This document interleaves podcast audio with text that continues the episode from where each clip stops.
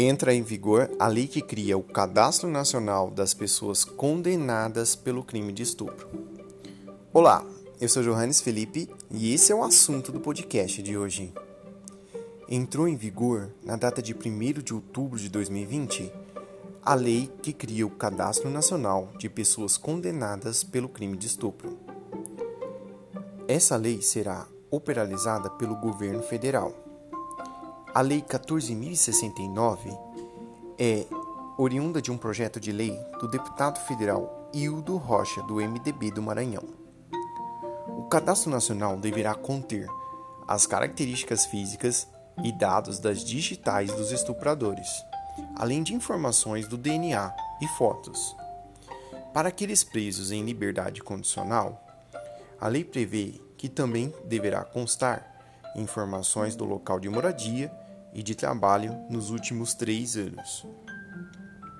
O banco de dados do cadastro será custeado pelo Fundo Nacional de Segurança Pública, o FNSP, que é administrado pelo Ministério da Justiça. A União e os demais entes federativos definirão ainda como será o acesso às informações e as responsabilidades de atuação e validação dos dados inseridos. Para você ter uma ideia, no ano de 2018, o Brasil atingiu o recorde de registros de violência sexual.